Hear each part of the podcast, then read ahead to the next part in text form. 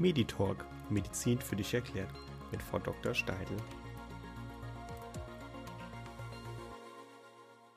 Hallo und herzlich willkommen zu einer neuen Folge Meditalk Medizin für dich erklärt mit Dr. Elvira Steidl. Ich bin Neurologin in eigener Praxis in Bad Homburg und freue mich Ihnen heute das Krankheitsbild Kopfschmerzen bei Kindern und Jugendlichen näher zu bringen. Diese Folge wird unterstützt von Lili Pharma und los geht's. Kopfschmerzen sind eine der häufigsten Vorstellungsgründe beim Kinder- und Jugendarzt. Dies ist unter anderem dem geschuldet, dass die Eltern sich nicht zu Schulden kommen lassen wollen, dass eine schwere Erkrankung übersehen wird. Diese Sorge ist auch absolut legitim und sollte bei Beschwerden einem Kinder- und Jugendarzt mit Erfahrung in Kopfschmerzen vorgestellt werden. In den letzten Jahrzehnten haben die Kopfschmerzen bei Kindern und Jugendlichen stark zugenommen. Jedes fünfte Vorschulkind klagt über Kopfschmerzen. Am Ende der Grundschulzeit berichten mehr als die Hälfte der Kinder über Kopfschmerzen. Die häufigsten, die wir wirklich in dem klinischen Alltag sehen, sind Spannungskopfschmerzen oder Migräne, die auch für die Eltern im Alltag unterschieden werden können. Ich zeige Ihnen gleich wie. Einige von euch haben vielleicht schon den vorhergehenden Podcast von mir über Migräne bei Erwachsenen gehört. Migräne bei Erwachsenen und Kindern unterscheidet sich aber. Man kann nicht sagen, Kinder sind kleine Erwachsene und deswegen ist die Migräne auch wie bei Erwachsenen ausgestaltet, sondern sieht einfach anders aus und ist deswegen auch schwer für Eltern oder auch manchmal für die Ärzte zu erkennen, weil es nicht so typisch wie bei Erwachsenen abläuft. Wie sehen nun Spannungskopfschmerzen bei Kindern und Jugendlichen aus? Im Gegensatz zu Migräne, zu der wir noch später kommen, beginnen sie eher schleichend. Also es wird sehr wenig Kopfschmerz wahrgenommen, der im Verlauf immer stärker wird. Diese Kopfschmerzen beeinträchtigen den Alltag auch nicht so wie Migräneattacken. Die Kinder können in der Regel weiter ihre Tätigkeit durchführen, also zum Beispiel spielen und ziehen sich nicht zurück und berichten, dass der Kopfschmerz vor allem vorne an der Stirn ist oder sehr undifferenziert im ganzen Kopf. Die Schmerzstärke ist leicht bis mittel so dass man wirklich die Tätigkeit weiter durchführen kann. Bewegt sich das Kind mehr, also bei Aktivitäten, Sport, Spiel, nehmen die Kopfschmerzen eher ab oder werden dadurch abgelenkt, was bei Migräneattacken nicht möglich wäre. Also wenn Ihr Kind über Kopfschmerzen klagen sollte, fragen Sie ihn, kannst du weitermachen? Möchtest du lieber in einen dunklen Raum? Damit kann man schon wichtige Informationen für das Arztgespräch herausfinden, was für eine Kopfschmerzart es wirklich wird. Aufgrund der Häufigkeit der Spannungskopfschmerzattacken teilt man Spannungskopfschmerzen bei Kindern und Jugendlichen in verschiedene Kategorien ein. Man unterscheidet eine sporadische Form, das heißt, dass weniger als zwölf Attacken im Jahr auftreten. Eine häufige Spannungskopfschmerzform, das sind eins bis 14 Tagen im Monat. Und eine chronische Form, die mehr als 15 Tage im Monat Kopfschmerzen beinhaltet. Wie sieht es nun bei Migräne aus? Migräne unterscheidet sich schon sehr stark von der Symptomatik zu Erwachsenen, denn bei Erwachsenen ist die Migräne einseitig. Bei Kindern tritt sie in der Regel beidseitig auf, was die Unterscheidung zu Spannungskopfschmerzen auch so schwierig macht. Die Migräneattacken sind aber viel stärker als Spannungskopfschmerzen, so dass das Kind in der Regel aufhört zu spielen oder auch die Jugendlichen ihre Aktivitäten niederlegen und sich zurückziehen. Kleine Kinder schlafen einfach nur ein, weil sie das nicht mehr aushalten. Also sie suchen sich eine Ecke, ihr Zimmer, das Bett selbstständig auf, legen sich hin, um einfach diese ganze Geräuschkulisse oder auch Licht was als störend empfunden wird, zu vermeiden. Bis zu fünf Prozent aller Kinder leiden unter Migräne, wobei die Häufigkeit mit dem Alter noch weiter zunimmt. Bis zur Pubertät sind Mädchen und Jungen gleichermaßen betroffen. Danach Mädchen häufiger als Jungen. Während der Migräneattacke sind kleine Kinder meistens abwesend, sie erscheinen blass oder weisen auch Hautrötungen auf.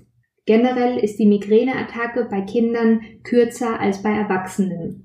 Denn bei Kindern kann sie 30 Minuten bis zu zwei Stunden anhalten und dann von alleine verschwinden, so dass einige Erwachsene die Kopfschmerzen gar nicht erst wahrnehmen, weil das Kind sich zurückgezogen hat und man denkt, das Kind spielt dann alleine friedlich in seinem Zimmer.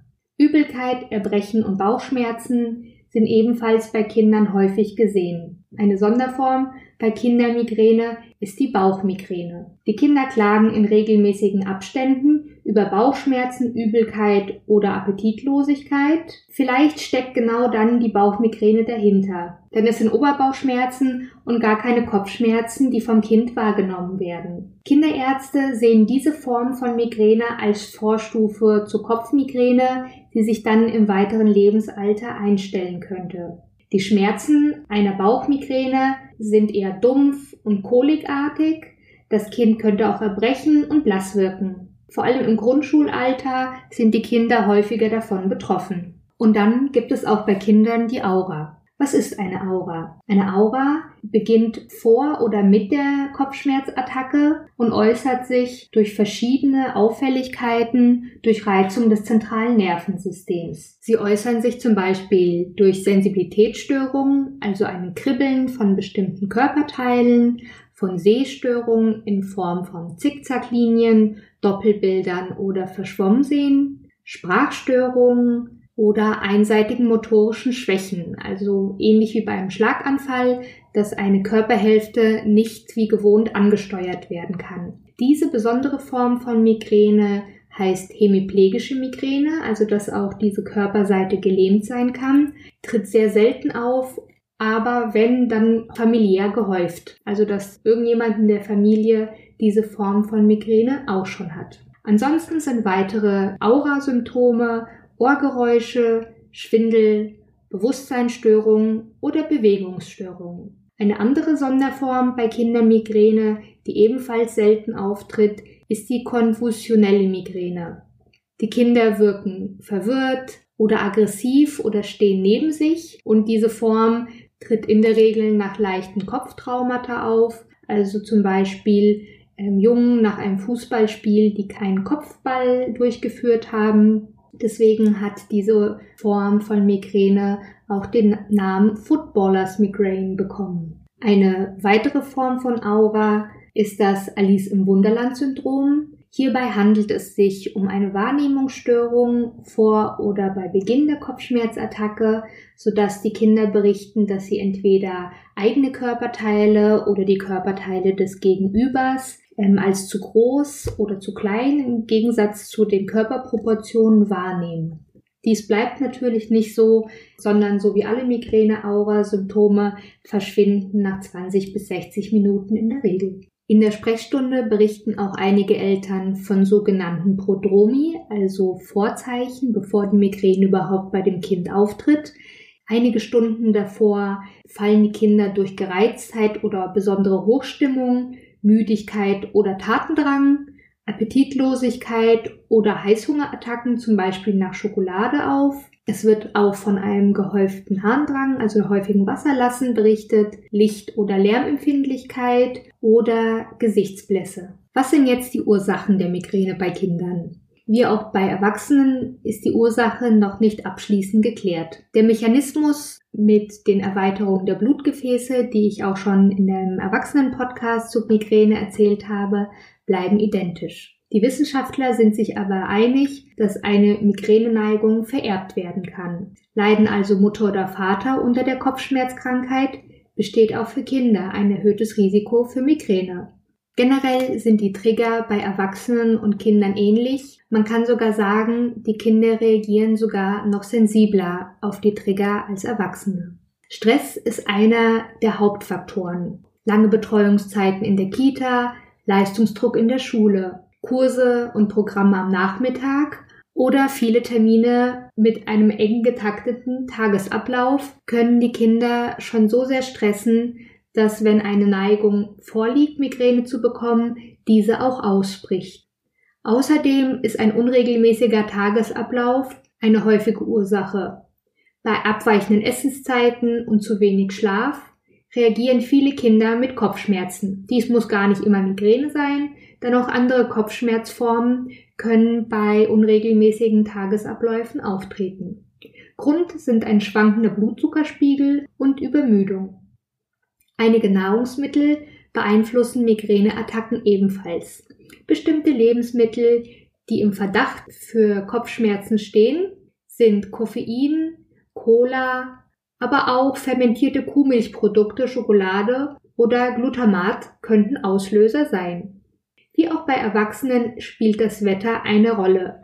Einige Migränekinder sind sehr wetterfühlig und reagieren mit Migränekopfschmerz. Physikalische und chemische Reize sind ebenfalls Triggerfaktoren. Laute Geräusche, etwa von einer Baustelle oder helles Licht, können die Migräneattacke beeinflussen. Ebenso starke Gerüche wie Zigarettenrauch, Klebstoffe oder Benzin.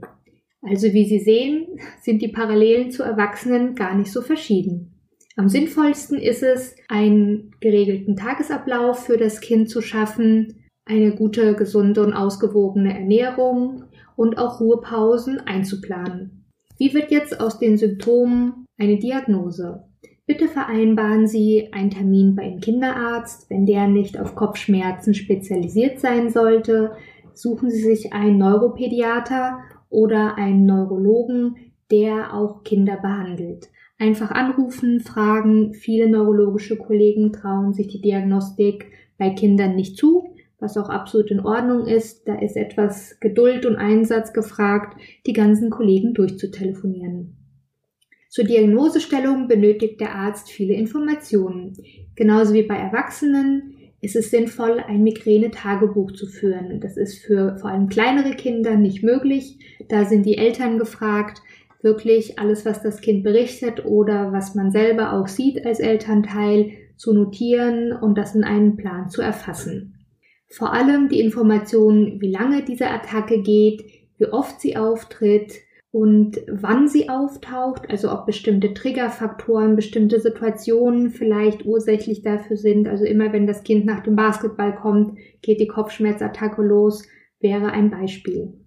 Der Arzt wird sich auch den Entwicklungsstand des Kindes je nach Alter anschauen, auch körperlich untersuchen oder vielleicht paar Turnübungen, wie das für viele Patienten von uns ähm, berichtet wird. Also das Durchgang, Koordination, Gleichgewicht, solche Sachen abgetestet werden im Rahmen der klinischen Untersuchung, um die Fähigkeiten und die Entwicklung des Kindes beurteilen zu können. Ob ein MRT oder ein EEG, also die Ableitung von Hirnströmen erforderlich ist, entscheidet dann der Arzt, denn häufig kann die Diagnose Migräne oder auch Spannungskopfschmerz bereits durch die Anamneseerhebung und die klinische Untersuchung gestellt werden. Wie behandelt man jetzt Kindern mit Kopfschmerzen? Die nichtmedikamentöse Therapie bei Kindern hat einen hohen Stellenwert. Weniger Stress, mehr Zeit zum Spielen, Sport, Entspannung und eine ausgewogene Ernährung wären das Optimale, um eine Migräne besser unter Kontrolle zu kriegen. Bei akuten Kopfschmerzen ist es aber auch in Ordnung, zu Medikamenten zurückzugreifen. Paracetamol oder Ibuprofen sind bei der Kindermigräne gängige Mittel. Allerdings sollten Sie vorher mit einem Arzt darüber sprechen, denn sowohl die Dosis als auch die Darreichungsform ist entscheidend. Beispielsweise wirken Zäpfchen viel schneller aufgrund der kürzeren Aufnahmezeit der Wirkstoffe im Vergleich zu Tabletten, die geschluckt werden. Neben der Gabe von Schmerzmitteln kann es außerdem helfen, den Kindern einen Rückzugsort zu ermöglichen. Ruhe in einem abgedunkelten Raum ist oft schon das beste Hausmittel gegen Kopfschmerzen bei Kindern. Weitere wirksame Hausmittel wären ein kaltes Tuch auf der Stirn oder eine sanfte Massage mit Pfefferminzöl an Schläfe, Scheitel und Nacken. Diese Maßnahmen und die Aufmerksamkeit der Eltern sind schon hilfreiche Mittel bei Kindern. Fragen Sie auch bei Ihrem Arzt bei Übelkeit, Bauchschmerzen oder Erbrechen des Kindes, welche Möglichkeiten an Therapie bestehen. Nicht alle rezeptfrei erhältlichen Wirkstoffe, die Ihnen vertraut sind, sind auch für Kinder geeignet. Acetylsalicylsäure, also das Aspirin, oder Metoclopramid, MCP genannt, gegen Übelkeit dürfen bei Kindern nicht eingesetzt werden. Geben Sie auf keinen Fall Medikamente, die Ihnen selbst verordnet wurden, an Ihr Kind weiter. Bitte lassen Sie sich von dem Arzt explizit für die Einnahme bei Kindern beraten. Sollte eine medikamentöse Therapie mit Ibuprofen oder Paracetamol nicht helfen, ist mit ihrem Arzt zu besprechen, ob das Zurückgreifen auf Triptane möglich wäre. Triptane sind Medikamente, die zu einer Gefäßverengung führen, wie auch in dem Erwachsenen-Podcast beschrieben, und führen zu einer Beendigung der Attacke. Von den Zulassungen ist der Medikamente ist es jedoch bei den deutschen Krankenkassen noch schwierig, so dass man manchmal im Off-Label-Use, also im nicht zugelassenen Bereich, die Medikamente verordnet. Aktuell laufen auch Studien zu Gepanten. Dies sind auch Migränemedikamente, die bereits bei Erwachsenen eingesetzt werden und die Migräneattacke beenden, jedoch nicht zu diesen Gefäßverengungen am gesamten Körper führen und somit besser verträglich sind. Auf dem Markt sind sie noch nicht, wie gesagt, erst in klinischen Studien. Also bei offenen Kindern macht es auch Sinn, da diese Studienzentren aufzusuchen. Ich werde dann noch in den Notizen des Podcasts einen Link zu den Studien für Interessierte einstellen. Sollte die Migräne bei Ihrem Kind sehr ausgeprägt sein und sich schlecht mit diesen Maßnahmen therapieren lassen, so ist eine Prophylaxe anzudenken und mit ihrem behandelnden Arzt zu besprechen. Wie sieht jetzt eine Prophylaxe bei Kindern aus, also eine Vorbeugung von Migräne? Mit einfachen Veränderungen können Kinder und Jugendliche der Migräne vorbeugen. Dafür ist das Migränetagebuch wichtig, einen Überblick über den Tagesalltag und die Beschwerden im Rahmen des Tagesablaufs festzustellen. Regelmäßiger Sport, geregelter Tagesablauf mit definierten Essenszeiten ausreichend Schlaf und Reduzierung von psychisch und körperlichen Stress führen zu einem Erfolg. Zudem helfen manchmal Kindern Entspannungsübungen wie die progressive Muskelentspannung nach Jakobsen, die extra für Kinder auch in Kursen angeboten wird, autogenes Training oder Biofeedback-Verfahren. Ob eines dieser Verfahren geeignet ist, hängt einmal von den Beschwerden ab, aber auch von dem Alter des Kindes, was durchgeführt werden kann oder nicht. Eine medikamentöse Prophylaxe bei Kindern und Jugendlichen ist das Flunarizin, das Propranolol oder das Metoprolol. Diese Substanzen werden auch im Erwachsenenpodcast zu Migräne besprochen und können dort nachgelesen werden. In letzter Zeit erhalte ich auch Anfragen zu dem neuen Prophylaxe-Medikament bei Erwachsenen, dem CGRP-Antikörper. Dieser ist für Kinder leider noch nicht zugelassen, aber auch hier laufen Studien, um die Zulassung für Kinder auch zu ermöglichen, um bei offenen Migränekindern eine Linderung in Form einer Prophylaxe anbieten zu können. Auch hier kann ich gerne den Link zu den klinischen Studien in die Notizen des Podcastes einstellen. Auch heute bedanke ich mich ganz herzlich fürs Zuhören. Vergesst nicht, den Podcast zu abonnieren, um weitere Folgen nicht zu verpassen, ihn zu teilen und zu liken. Ein herzliches Dankeschön zur Ermöglichung dieses Podcasts geht an Lili Farmer und ich wünsche allen morgen ein schönes Weihnachtsfest, auch unter den etwas ungewöhnlichen Corona-Bedingungen, einen fleißigen Weihnachtsmann und einen guten Rutsch ins neue Jahr. Wir hören uns.